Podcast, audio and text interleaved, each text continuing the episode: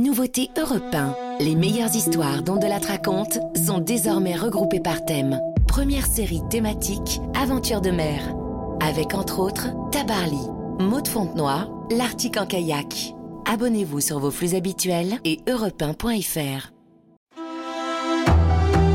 On raconte. Christophe Ondelat. Une histoire aujourd'hui que les moins de 20 ans ne peuvent pas connaître. J'en ai fait l'expérience tout à l'heure avec quelqu'un qui me demandait Qu'est-ce que tu racontes aujourd'hui? Je lui ai répondu La vie d'Alain Collat. Le type m'a regardé avec de grands yeux et j'ai compris qu'il ne savait pas qui c'était. Et c'est vrai que ça n'est pas tout jeune. Alain Collat est un grand navigateur qui a disparu il y a près de 40 ans au cours de la première édition de la route du Rhum à la voile. On ne sait pas ce qu'il est devenu. On n'a jamais retrouvé un boulon de son bateau Manu Reva.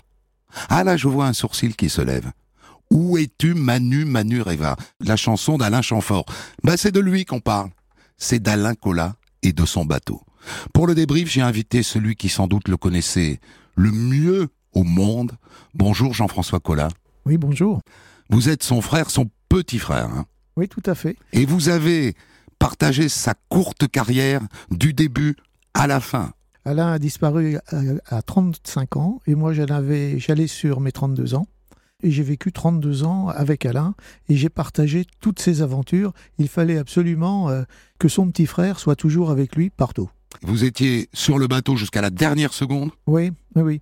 À partir du moment où Alain est arrivé euh, en 72 euh, pour prendre le départ de la Transat, j'ai toujours, d'abord, ma, ma famille, mon père m'a dit maintenant, tu vas aider ton frère, euh, parce que en février 72, au départ de la Transat, on a travaillé tous les deux à préparer, à préparer le bateau pour cette course.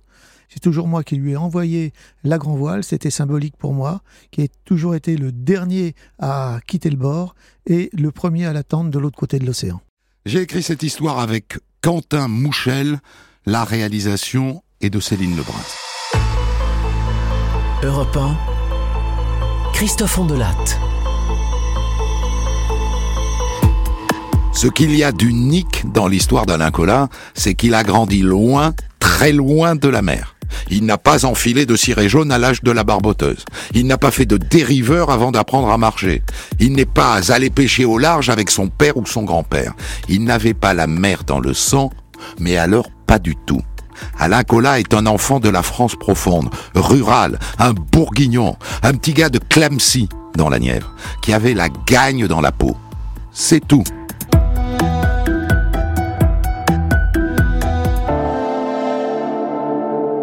Mais je vous concède que son histoire commence sur l'eau. Mais toujours pas l'eau de mer, trop loin. L'eau de la rivière qui traverse son patelin de Lyon, Clamcy. On est en mai 1959, Alain a 16 ans et il est furax. La mairie a démonté le plongeoir sur la plage de la Tambourinette au bord de Lyon. Non mais vous vous rendez compte? Moi je vous le dis, ça ne va pas se passer comme ça. Mais ça veut dire quoi? Les jeunes veulent faire un peu de sport. Et voilà, on nous enlève le plongeoir. Et donc le lendemain, il écrit une lettre ouverte au maire dans le journal local le maire qui finit par le recevoir. Je suis désolé, jeune homme, mais on va pas le reconstruire, le plongeoir. Bon Eh bien, dans ce cas, aidez-moi à créer un club de canoë-kayak. Du canoë-kayak. Bon, pourquoi pas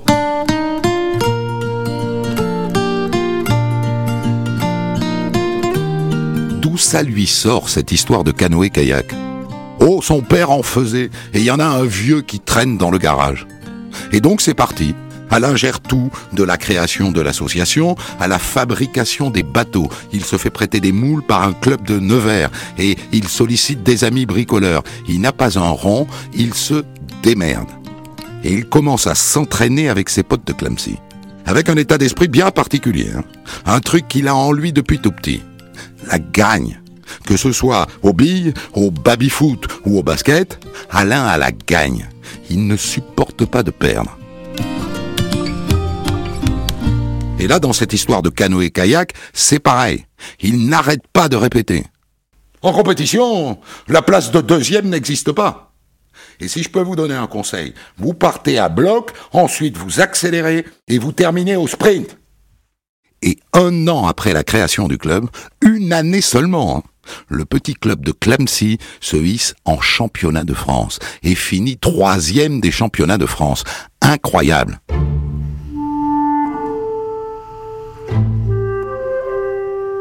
Qu'est-ce qu'il en tire, lui, Alain, de cette expérience? Eh bien que quand on veut, on peut. Que quand on s'accroche, on y arrive.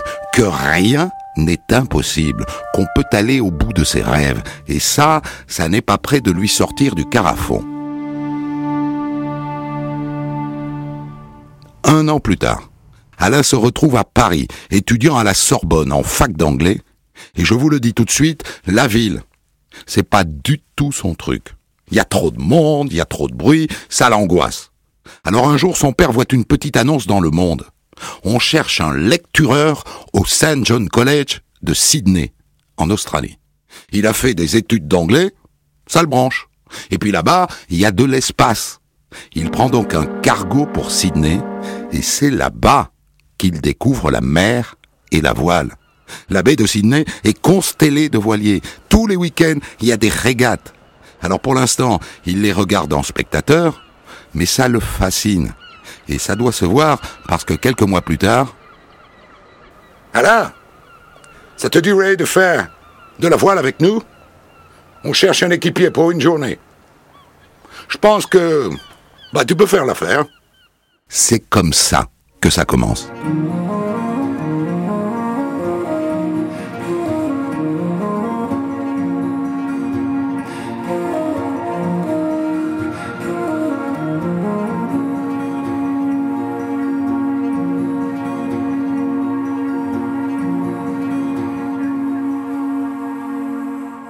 Et il dit yes, bien sûr. Il dit yes tout de suite. Non pas parce qu'il est amoureux de la voile, il n'en a jamais fait, mais parce qu'il est curieux. Et aussi parce que ça colle avec son besoin viscéral d'aventure. Et le voilà donc parti. Et une fois au large, le clapotis contre la coque, le bruit du vent dans le gréement, cette sensation de glisser sur l'eau.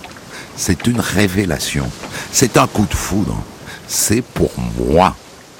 À peine rentré au port, il va à la bibliothèque du St. John College et il rafle tout ce qu'il y a sur la voile. Et il y passe toute la nuit à se gaver de jargon nautique. Et pendant un an, il est candidat comme équipier dans toutes les petites régates. Et puis au bout d'un an, faire des ronds dans l'eau dans la baie de Sydney, ça finit par le barber. Il a entendu parler d'une course très prestigieuse, la plus grande, la Sydney Hobart. Alors il va voir l'équipage néo-zélandais. Hello. Do you need a cooker? I'm French. I can cook.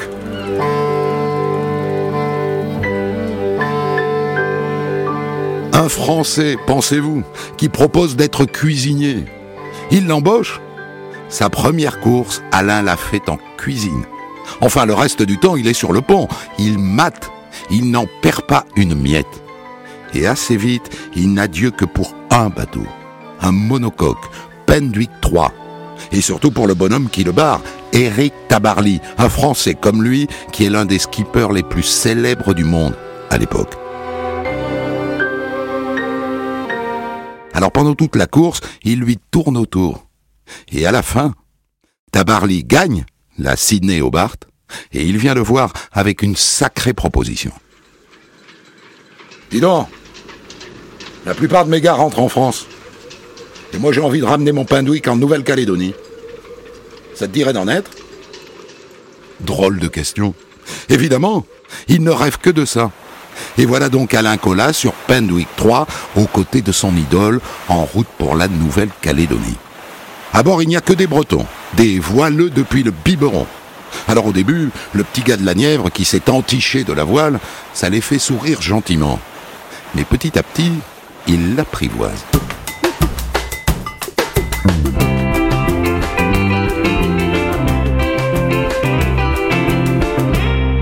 À la mi-janvier, Pendwick 3 arrive à bon port. Ils abordent à Nouméa et vont ensuite mouiller à Ouvéa. Des corps de rêve. Vous imaginez. Mais un matin, Tabarly réveille tout le monde. Les gars, ça commence à tempêter. Ça pousse à 70 km heure, on bouge. Ils réussissent à s'extirper du lagon, direction Nouméa. Et là, c'est pas sur une tempête qu'ils tombent, ni sur des vents à 70 km Ils tombent sur un cyclone. 200 km heure. Penwick est à l'horizontale, l'horizontale. Dans le roof, tout valdingue, une essoreuse. Et à un moment, Alain, qui a trouvé refuge sur une couchette, vlan, valdingue à son tour. Et quand c'est fini, ouf, ils s'en sortent. Un peu miraculeusement. Putain de baptême du feu. Alors où en est-il de sa vocation, le bourguignon? A-t-il toujours la foi? C'est l'épreuve de vérité, hein Eh bien oui, c'est exactement l'idée qu'il se fait de l'aventure. Et ça, c'est un énorme atout. Colin n'a peur de rien, et sûrement pas de la mer, ni du vent. Vaut mieux.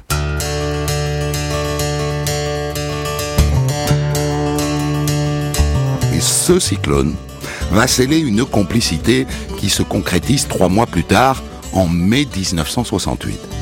Alain rejoint Éric Tabarly à Lorient sur le chantier de Pendwick 4, le nouveau joujou de Tabarly, un trimaran, autrement dit pour l'époque, un ovni. Tabarly veut embarquer dessus dans la prochaine transat en solitaire. On n'a jamais vu un trimaran dans une course en haute mer. C'est gonflé.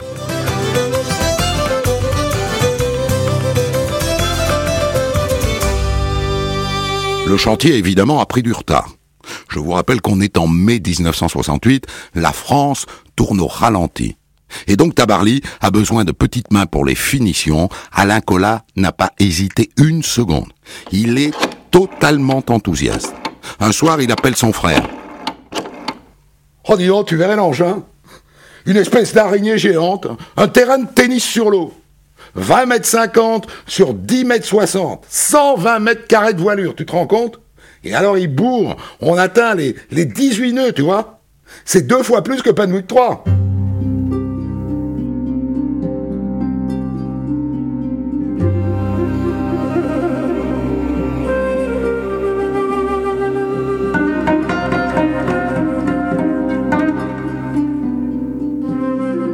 Là, je vous la fais courte. Le trimaran n'est pas au point, Tabarly doit abandonner dans la transat.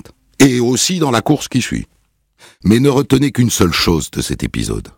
Alain Collat a assisté au départ de la transat. Il s'y est vu. Il s'y est vu. Un jour, je prendrai le départ de cette course moi aussi.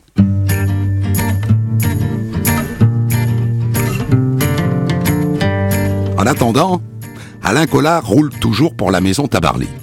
En 1969, il le rejoint en Californie. Eric s'est engagé avec Penwick 4 dans une course en solitaire, Los Angeles Honolulu. L'histoire est très drôle parce que la course est réservée au monocoque. Il ne le savait pas. C'est lui qui gagne, loin devant, hein. il a 19 heures d'avance. Mais il est hors classement. Et le soir même, Alain assiste à une scène absolument incroyable, totalement inattendue. Il voit Tabarly qui monte sur Panwick 4 et qui accroche une pancarte en contreplaqué. Il s'approche. Au nom de Dieu, il y a écrit For sale, à vendre. Tabarly a des problèmes avec le fisc, il vend son joujou. Et dans la tête d'Alain Collat, ça va très vite. Il se rue sur lui. Eric Eric, je me porte acquéreur. Tu veux combien? 230 000 francs. Alain dégaine son carnet de chèques et il lui fait un chèque de ce qu'il a, hein, c'est-à-dire de ses économies, c'est-à-dire pas assez, à peine un quart de la somme. Alors juste après, il appelle son frère. Allô? Jeff? Tu vas pas me croire, Jeff. J'ai la possibilité d'acheter Penwick 4. Alors d'abord, il faut que tu m'envoies de quoi me payer un billet retour. Je dois rentrer en France pour trouver du pognon. Ce bateau, il le connaît comme sa poche. Avec Tabarly, il a déjà parcouru 17 000 milles à bord, trois fois la transatlantique. C'est une occasion inespérée de se lancer.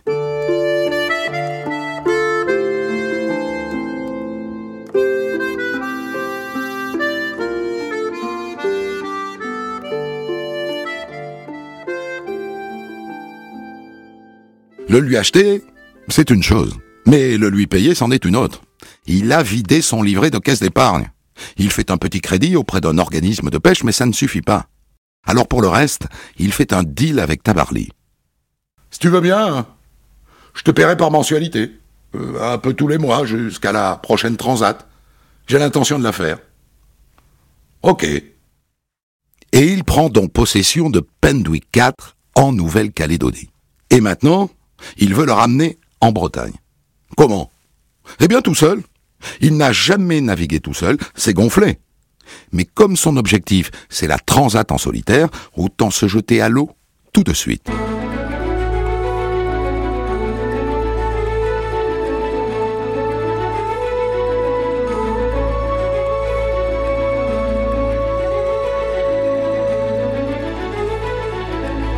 Alain Colac quitte la Nouvelle-Calédonie fin août 1971, avec un sextant, une montre, une boussole, une radio, sa bite et son couteau, comme on dit. Et quatre mois plus tard, à la veille du Nouvel An 72, il voit pointer au loin une masse rocheuse. C'est la pointe sud de l'Afrique, c'est le fameux Cap de Bonne-Espérance. À un moment, il croise des voiliers qui participent à une régate, il leur fait de grands signes. Eh oh Eh oh Et il leur balance un sac hermétique. Please Can you send this to France? It's a message from my parents Le sac contient une cassette audio pour ses parents à Clamsy.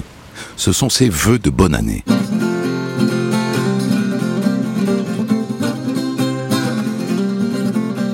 Et ensuite, il attaque la remontée des côtes africaines vers la Bretagne.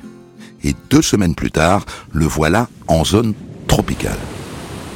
Un vent torride, des déluges de pluie, il découvre les bonheurs de la course en solitaire. Pendant des jours, il ne dort que une heure, deux heures maximum par nuit. Il passe les îles du Cap-Vert et il arrive au niveau des Canaries.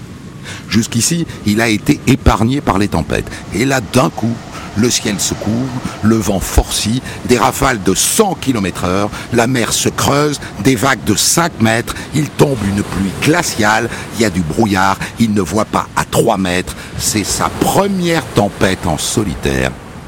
Mais ça passe.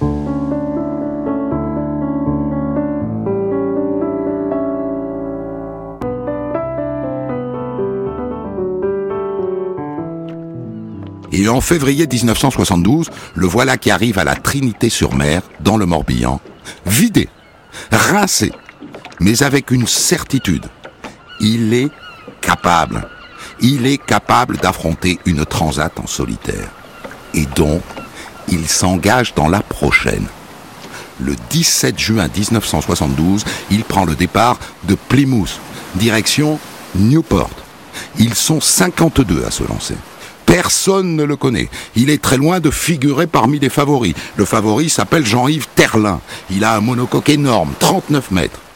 Ça ne l'empêche pas d'être confiant. Ce bateau, c'est une histoire d'amour et surtout l'histoire d'une idée fixe, courir la transatlantique en solitaire. Elle a lieu en juin prochain. Elle se court de Plymouth, Angleterre, à Newport, en Amérique. Ça représente 3000 milles. Le record, c'est plus de 3 semaines, c'est 26 jours.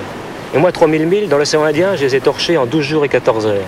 Alain dit à son frère qu'avec Pendwick 4, il va torcher la traversée de l'Atlantique en 20 jours. Mais trois jours après le départ, son pilote automatique le lâche. Putain Saleté de machine, bordel C'est pas possible Tu peux pas me faire ça S'il n'arrive pas à te réparer, il ne pourra plus dormir ni même se reposer. Et donc il se harnache, il saute dans l'eau glacée et pendant une demi-heure, dans l'eau, il bricole et il parvient à réparer son pilote automatique. Cinq jours plus tard, c'est son régulateur d'allure qui le lâche, en pleine nuit, en pleine tempête, avec des vents à 100 km heure. Et là encore, avec sa lampe torche, il bricole et il répare. Il s'était bien préparé, le diable. Il la connaît bien, sa machine. Le 27 juin, dix jours après le départ, il est à mi-parcours. Il est au beau milieu de l'Atlantique, sous un soleil de plomb. Et là, qu'est-ce qu'il voit? À 3 kilomètres, un autre concurrent de la course. Jean-Yves Terlin, le favori, sur son 3 mâts, vendredi 13. Terlin, c'est Terlin. Alors là, c'est pas croyable. Je peux pas me tromper, il n'y en a pas, il y en a pas 36 des bateaux comme celui-là. En plein milieu de l'Atlantique. Les deux bateaux les plus extrêmes de l'épreuve qui, se retrouvent. Mais c'est même pas pensable. Quelques jours plus tard, les avions repèrent vendredi 13, ils annoncent qu'il est en tête. Et là, tout le monde s'attend à une victoire de Terlin. Tout le monde. Mais le 8 juillet, après 20 jours de course, qui franchit la ligne en premier? C'est pas Terlin, c'est Cola, c'est Pendwick 4. Il remporte la Transat en 20 jours, 13 heures et 15 minutes. Il explose le record de 6 jours pour sa première course en solitaire. Lui, le bourguignon, qui n'a découvert la voile qu'il y a 6 ans à peine.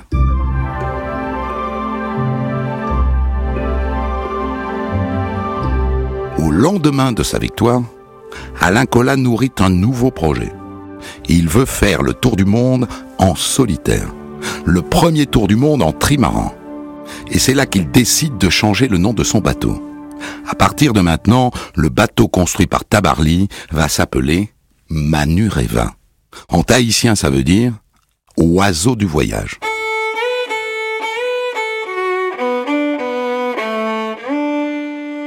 Et pour ça, il prépare Manureva. Il a peur des quarantièmes rugissants et du Cap Horn.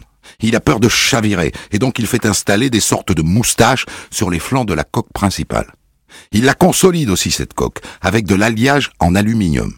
Et surtout, en cas de chavirage, il aménage une trappe dans la coque centrale, un panneau qu'il pourra déboulonner si le bateau se trouve cul par-dessus tête, pour sortir à l'air libre. Il apprend avec un chirurgien à se recoudre d'une seule main en cas de blessure, et il prend les conseils d'un vieux briscard de 85 ans, le commandant Léon Gauthier, un capitaine au long cours qui a passé 22 fois le Cap. Et c'est parti Le 8 septembre 1973, Alain Collat se lance pour son tour du monde à Saint-Malo. La foule s'est agglutinée pour le voir prendre le large, il est célèbre maintenant. Le commandant Gauthier est sur le quai. Alain Collat cette carte a servi à passer 22 fois le Cap Horn. Avec cette carte, je suis toujours rentré à bon port.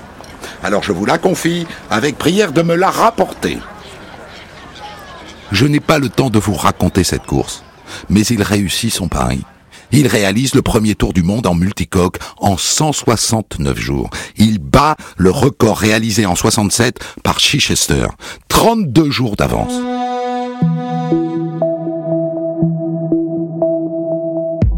peine arrivé. Il se lance dans un nouveau projet. Il veut s'offrir un nouveau bateau, un clipper, un 4 mâts de 72 mètres de long et 1000 mètres carrés de voile. Il le dessine lui-même et il charge l'arsenal de Toulon de le fabriquer. Et en attendant, il continue de naviguer sur Manureva. En juin 1975, la tuile, il est à bord de Manureva en jetant l'encre, sa jambe est emportée par un cordage, elle est broyée. Broyée, il réussit à se dégager avec son opinel, il évite l'amputation de justesse. Mais il se retrouve avec des broches et avec des vis. Sa mère vient le voir à l'hôpital. Mon pauvre chéri, mais qu'est-ce que tu t'es fait? Maman, ce qui est arrivé est arrivé, et j'aimerais qu'on n'en parle plus. Hein. Moi, j'ai un bateau à faire construire. Et effectivement, depuis sa chambre d'hôpital, il continue de piloter la construction de son bateau. Il le met à l'eau en février 1976. Il le baptise Club Méditerranée, du nom de son sponsor. Mais quand deux ans plus tard, il décide de s'engager dans la première route du Rhum, une transat en solitaire entre Saint-Malo et Pointe-à-Pitre, il n'y va pas sur son club méditerranéen. Il choisit de faire son tour du monde sur son Manureva. Le bateau n'est plus tout jeune, mais il est plus rapide. Et puis ils se connaissent tellement bien, tous les deux.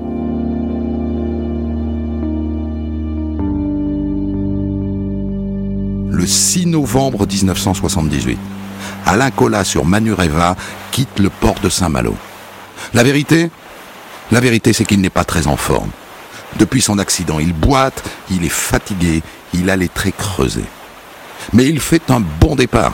Dans le golfe de Gascogne, il est dans le groupe de tête. Régulièrement, il fait des points par radio. Le bateau marche à merveille. C'est bon, j'ai retrouvé le contact avec partir de ce moment-là, Alain Collat ne donnera plus jamais, jamais de nouvelles. Et on ne retrouvera jamais aucun morceau de Manurévin. Alain Collat et son bateau ont disparu, corps et bien.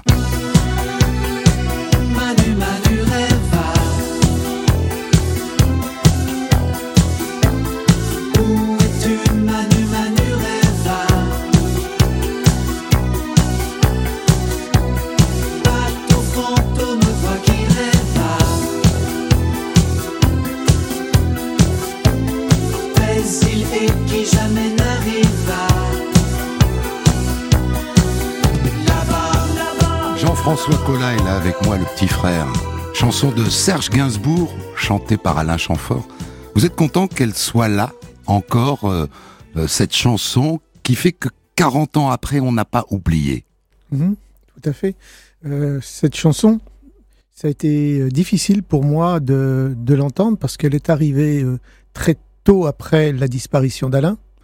Et j'avais l'impression que c'était un peu des, une exploitation. Une exploitation, puisque personne, personne n'a ne vous a prévenu, ne nous a prévenu, n'a téléphoné à mes parents ou, fait, ou écrit un mot. C'est Gainsbourg. Hein. Ouais, oui, il y a le producteur aussi. Et, et euh, finalement, avec le temps. Et finalement, avec le temps, oui, euh, c'est à chaque fois cette chanson me, me remue. Où es-tu, Manoureva Où es-tu, Manoureva C'est c'est une litanie qui tourne dans ma tête depuis 40 ans. Alors, on a dit beaucoup de choses euh, après la disparition de de votre frère, il y a eu beaucoup de fantasmes autour de cette euh, disparition. On a dit par exemple qu'il se planquait sur une île déserte parce qu'il avait des dettes. On l'a dit. Oui, c'est possible, euh, mais pour moi c'est tellement ridicule. Quand j'entends euh, ces paroles, ça me fait ça me fait rire, car il avait 500 000, il avait 500 000 francs de dettes. C'est vrai ça. Ah, bah, comme toute entreprise, hein, euh, le, Club Méditerranée, c'est un bateau de 72 mètres, et construire un bateau de 72 mètres, c'est comme une très grosse entreprise, eh bien, euh, il faut avoir, ça coûte cher, il faut avoir des crédits avec des banques. Alors, effectivement, euh, quand on vient de construire une telle entreprise, il y, a, des dettes, c'est évident. Et, les compagnies d'assurance qui assuraient Club Méditerranée ont mené leur petite enquête et ils ont envisagé qu'ils puissent se planquer, vrai ou faux? Je sais pas. Mais je sais pas. En tout cas, euh, il a été statué euh, par un tribunal à, à Papété euh, le, la mort physique de mon frère. Ça n'a pas été facile parce qu'il a fallu faire, pour mon père, il a fallu faire une demande parce qu'effectivement, euh, il y avait des dettes, il y avait et le bateau à ce moment-là, Alain n'étant plus là, et c'était lui le chef d'entreprise, c'était par lui que tout pouvait se faire. Il n'était plus là, et il fallait, euh, il fallait que les assurances euh, prennent en charge. Votre père lui-même a, envisagé, hein, à un moment donné, que euh, peut-être frappé par un haut euh, euh, Alain soit devenu amnésique, qu'il soit quelque part sur une île, incapable d'appeler au secours. Non, non, ça c'est c'est c'est le mythe aussi, ça. Oui, ça c'est le mythe, c'est impossible. Alain a toujours a toujours fait face à ses engagements. Et là, il avait un sacré engagement. Il venait d'avoir deux petits garçons, deux jumeaux, qui étaient nés six mois auparavant. C'est quand même un engagement dans la vie. Hein. On l'a cherché, on l'a cherché beaucoup. 450 heures de vol de Breguet Atlantique, 36 missions, 5 euh, millions de kilomètres carrés ont été survolés. Euh, c'est dix fois la surface de la oui, France. Alors ça, c'est ce qui a été dit. C'est pas assez. C'est ce qui a été dit à la radio, c'est ce qui a été à la télévision. Et moi qui étais en Guadeloupe et qui était inquiet, qui connaissait qui est les, les pilotes euh, du Breguet Atlantique qui étaient là, euh, je peux témoigner que c'est pas tout à fait la réalité. Car le brigade atlantique qui était là était là pour faire valoir le savoir-faire de Marine nationale. Son but, sa mission était de tourner autour de la Guadeloupe avec des journalistes pour faire connaître euh, ce qu'est un brigade atlantique. Mais c'était pas du tout pour faire des recherches. Il y a eu un seul vol de recherche J'y étais, c'était au mois de décembre, 15 jours après l'arrivée du premier. On a fait 8 heures à environ 8-10 000 mètres. On est descendu à 50 mètres au-dessus de l'eau. On a fait euh, deux heures de recherche avec des couloirs de 200 km de part et d'autre du, euh, de, l'avion, disons que le radar couvrait. En deux heures, on a fait l'équivalent de la surface de la France. On est remonté à 8000 mètres et retour sur la Guadeloupe. Et c'était le vol sur zone. Voilà. Votre opinion à vous, c'est qu'il a coulé? Tout simplement Oui, c'est une certitude maintenant. Ah, il n'est pas là. On n'a jamais retrouvé. On n'a jamais rien trouvé. Un morceau du bateau. Et c'est évident que, que le bateau a coulé. Alain, quand on était dans cette phase d'attente, qu'il n'y avait plus de nouvelles, où on s'inquiétait, où je m'inquiétais, parce que c'était tout à fait anormal, on avait prévu avec Alain euh, et espérer une première partie de la course avec du très mauvais temps. Parce qu'il y avait des nouveaux trimarans et des nouveaux multicoques, et, mais qui n'étaient pas au point comme l'était pas au point comme l'était Manureva. Mmh. Et donc il fallait que ce très mauvais temps puisse les retarder. Et c'est ce qui s'est passé. Ces grands trimarans, et où euh, de, certains même euh, ont dû abandonner, et d'autres ont dû prendre la, voie, la, la route la plus longue, hein, euh, passant par les Canaries. Alors qu'Alain est resté sur la, sur la ligne directe, et quand il a franchi les Açores le 13 ou le 14 novembre, je me suis dit, ça y est, on a, Alain a gagné son pari. Il a tenu dans le très mauvais temps, dans les tempêtes, il a tenu tête avec les monocoques, et là maintenant il va avoir euh, du temps variable, puis l'Alizé, l'Alizé du, du Nord-Est, qui va, qui va l'amener avec jusqu'à Pointe-à-Pitre. Et là, on connaît, avec deux tours du monde, on connaît parfaitement les possibilités de ce bateau dans ce type de, de temps. J'aimerais qu'on parle, Jean-François, de ce profil très terrien qui est le sien, qui est aussi le vôtre. Vos parents euh, avaient une faïencerie à Clamcy dans la Nièvre que vous avez dirigée vous-même pendant des années et transmise aujourd'hui à votre fils, c'est ça hein? C'est une affaire de famille. La voile, c'est l'explication que j'ai donnée et que j'ai trouvée collée à son besoin viscéral d'aventure. Tout à fait. La voile, euh, bon, découverte en Australie, puisque jusqu'à là, euh, nous, on n'avait jamais navigué, euh, ni Alain ni moi, naturellement. Ça a été cette découverte. Avant, euh, on était deux Clamcy, et mais il y avait quand même cette envie d'aller, euh, d'aller sur l'eau et d'aller au devant des autres, hein, puisque Alain avait toujours ce, besoin de partage, d'aventure, et la création du, du canoë club était déjà en lui-même une aventure. Par la suite, étudiant, il voulait aller faire un grand voyage en minicar, hein, comme, comme ça se produisait un peu à, à cette époque-là, aller voir les hommes d'homme à homme. Mm. Et puis euh, les deux amis qui étaient étudiants en médecine, euh, eh bien, euh, Alain, lui, avait avancé sur le projet. Il avait, il avait tout de suite contacté euh, les Mahusiers qui étaient à l'époque euh, faisaient des conférences et voyageaient avec en famille dans ce genre de, de, de minicar. Alors, mais l'aventure s'est arrêtée alors qu'Alain avait vraiment pris déjà des contacts ouais. partout. La gagne, la gagne, faut Ouais. confirmer. Euh, J'adore cette phrase. J'aimerais me la noter dans un coin ou surtout ne pas l'oublier. La place de deuxième n'existe pas. Vous partez à bloc, vous accélérez, vous terminez au sprint. Oui, ça c'est ça c'est du Alain euh, complètement. Alors bon, il y a un petit côté clin d'œil là-dedans, mais mais le fond est vrai. Euh, c'était un intello, ce qui le rendait assez atypique aussi dans ce milieu. Il avait fait euh, des études et, et abordé d'ailleurs la voile de manière livresque. Je raconte cette scène qui se déroule en Australie où il prend tous les bouquins qui existent. C'est moi Tessier qui Ah, réveille euh, Je cette envie pas- de voile. Non, je sais pas si c'est moi Tessier. Alain a toujours été un boulimique de lecture, mais depuis la plus tendre enfance. Moi, mes, mes, mes premiers souvenirs de Noël, je me souviens qu'Alain réclamait mes parents des livres. Ouais. Il voulait, c'est des livres. Alors des livres, toutes sortes de livres. Alors plus jeunes, des livres d'aventure. Alors peut-être euh, Conrad, peut-être euh, toutes sortes d'aventures, et euh, aventures peut-être aussi sur mer. Et puis euh, cette boulimie de la lecture faisait qu'il lisait très très vite et, et puis qu'il ingérait euh, très très rapidement. Et il a eu du mal à se faire accepter par les par les Bretons. Je dis les Bretons pour simplifier, mais par les par les voileux de naissance. Bah euh, oui, certainement. hein. Il est arrivé en, en 72 euh, comme un chien dans un jeu de quilles, hein. et puis euh, et tout de suite euh, il arrive, personne ne le connaît. Et Il, est a- bavard alors que eux sont taiseux. Ah oui, lui est bavard. Enfin, il est bavard. Non, il aime partager. Ouais. Et puis c'est son métier. Euh, il était lectureur la première année, mais un an après, il était maître de conférence, officiellement maître de conférence à 22 ans en littérature française. Ouais. Ce qui est quand même pas mal à 22 ans d'arriver à faire En ça Australie. hein. en Australie. hein. Mm. Mm. Et, et donc, ce qu'il aimait, c'était euh, partager, partager son aventure. Et il l'a fait très rapidement euh, lorsqu'en mai 72, il, était, il est arrivé en France et qu'il a retrouvé euh, Eric Tabarly. Il est devenu freelance. Il est de, pour pouvoir vivre, pour pouvoir euh, assurer euh, le pain quotidien. Eh bien, il s'est mis à écrire. Alors, il avait un sujet formidable, Tabarly, ce monstre extraordinaire qui était la construction de Penduic 4. Il écrivait, il écrivait et par la suite, il a appris à se servir d'un appareil photo et il faisait aussi de la photo et puis il était rentré dans ce monde du ça, journalisme. ça va être son, son premier job.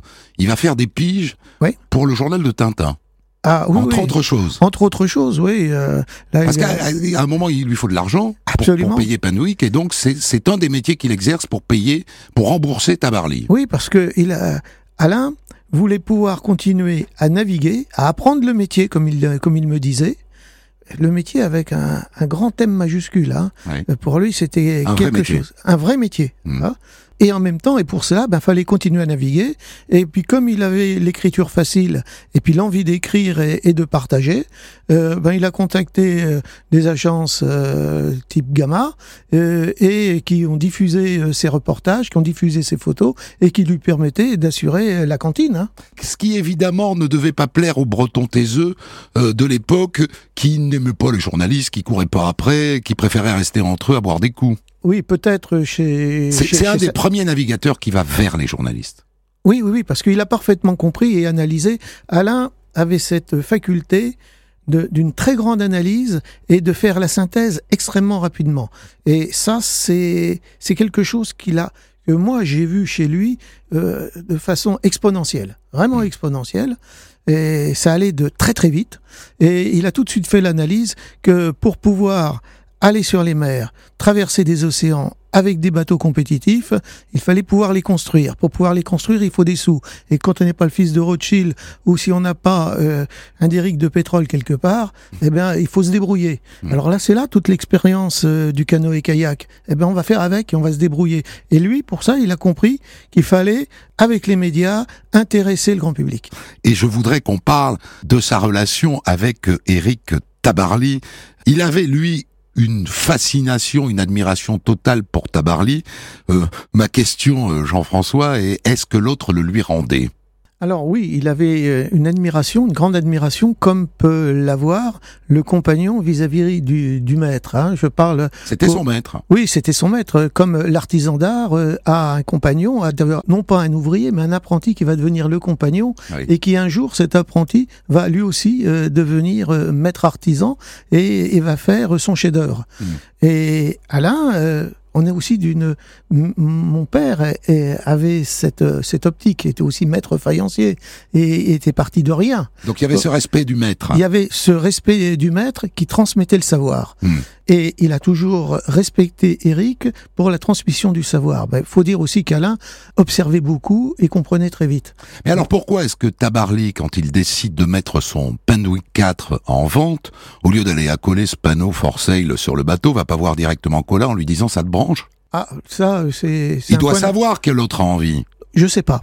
Mais euh, euh, Eric avait certainement une idée en tête, c'était de, de montrer avec cette course en parallèle entre euh, San Francisco et Honolulu, où il y avait les plus grands bateaux de la côte est des États-Unis et les bateaux néo-zélandais, les plus grands et plus beaux bateaux euh, de course euh, australiens, néo-zélandais et euh, de cette côte est, bateaux qui appartenaient tous à des milliardaires. Donc euh, Tabarly devait avoir l'idée De le vendre De- le plus cher de plus possible. vendre, oui, de plus vendre que, que ce bateau, en ayant démontré sa vitesse, allait certainement intéresser un de ses grands propriétaires. Un des milliardaires. Un des milliardaires. Mais ce qui n'a pas été le cas parce que. C'est Colin. euh, C'est oui, c'est Colin. son carnet de chèques et, Et son, puis- et son compte de caisse Et, d'épargne. et puis, euh, et puis Penducat, il était construit euh, pour des commandos marines. Hein. Oui. Fallait savoir. Oui, puis il fallait avoir envie de naviguer à bord. Hein. À votre avis, quand il le lui vend, il y a déjà une pointe de jalousie chez Tabarly? Euh, je crois pas, mais euh, je pense qu'il s'est dit bon, il était content de le vendre parce qu'il avait besoin, et il avait un besoin urgent.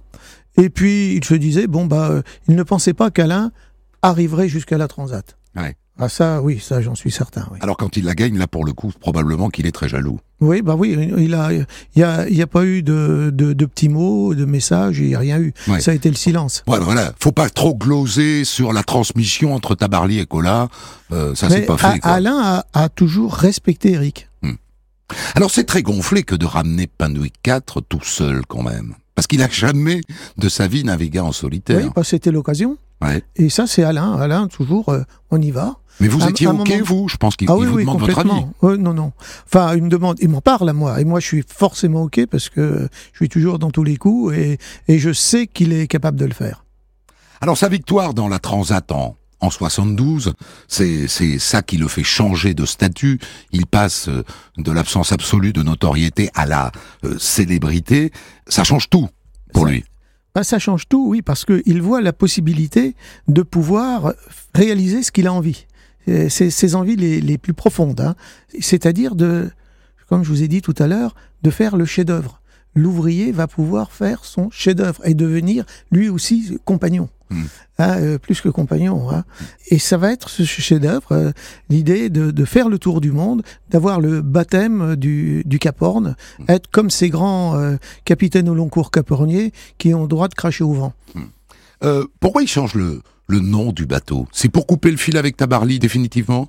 Oui, enfin, c'est venu des deux, hein, en fait. hein. Ah ouais le coupage de fil. Hein. Ta- Tabarly veut plus que ça s'appelle Penwick. Oui, tout à Ouais, fait. ouais. Ah. C'est lui, quoi. Oui, voilà, c'est Ouais, ça. Donc, euh, et, et finalement, ça dérange pas Alain, Ouais. euh, parce que Manureva, c'est le nom qu'il projetait de donner à- au bateau mythique qu'il a dans sa tête. Ah, donc, le, le bateau va. Penwick 4 ou Penwick... Ça aurait Non. pas fait une chanson. Ah, quoi. je sais pas, Non. mais en tout cas, euh, et puis le bateau, on va complètement le transformer, le caporniser, comme euh, comme a dit Alain. On va lui donner, on va lui donner des chevaux. hein. Le mât va monter en section et en hauteur. Euh, la grand voile euh, va- être beaucoup plus grande. euh, il va y avoir de- des vrais chevaux. Et puis le, le bateau va être préparé pour euh, ce qu'on pense être les 40e rugissants. La difficulté, parce qu'à cette époque-là, il y a, y a rien. Aucun, euh, aucun marin, aucun bateau de ce type n'a été dans ces eaux. Euh, et comment, comment faire, comment réagir euh, dans cette grande houle et dans les déferlantes? Merci beaucoup, Jean-François Collat, d'être venu 40 ans après évoquer la mémoire de votre frère euh, Alain Collat. Je suis très content d'avoir appris aux plus jeunes de, nos auditeurs qui il était, parce que, évidemment, pour ma génération, c'est quelqu'un d'extrêmement important. Des centaines d'histoires disponibles sur vos plateformes d'écoute et sur europe1.fr.